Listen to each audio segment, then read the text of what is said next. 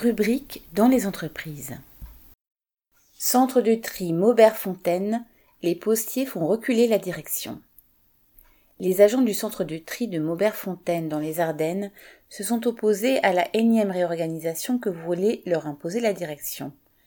Un allongement de leur tournée, des colis et des plis supplémentaires, alors que le personnel est déjà insuffisant depuis plusieurs années.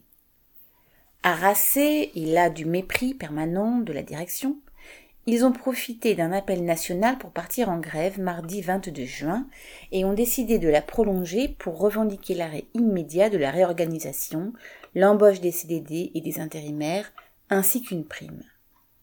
Pour certains, c'était la première grève depuis 30 ans.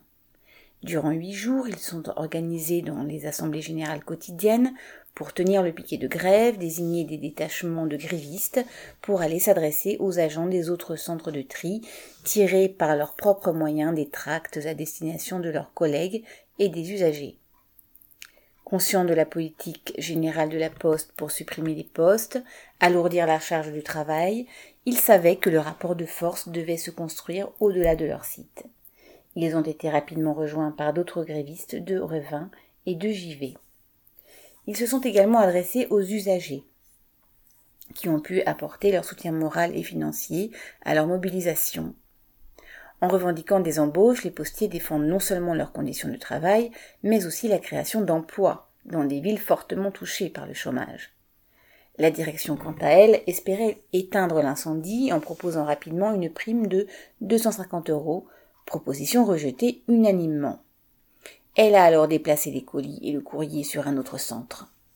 Cela n'a pas démoralisé les travailleurs, qui ont continué à inviter les agents des autres sites à rejoindre le mouvement et ont mis en place une caisse de grève.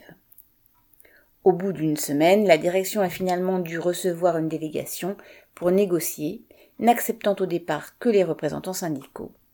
L'Assemblée des grévistes a réussi à imposer trois de ses représentants, syndiqués ou non. La direction a dû reculer provisoirement sur son projet de réorganisation, repoussé à octobre. Elle a promis d'associer les agents à cette nouvelle réorganisation. Elle a dû concéder le paiement d'une journée de grève ainsi qu'une prime de 500 euros versée en septembre, mais à condition d'avoir écoulé le trafic durant l'été. Si les postiers ne sont pas parvenus à imposer leurs revendications, notamment l'embauche de leurs collègues précaires, cette victoire est surtout morale ils ont prouvé qu'ils étaient capables de résister, de s'organiser et de décider collectivement leurs revendications et leurs actions. Cette grève pose le premier jalon pour imposer les embauches indispensables. Correspondant Hello.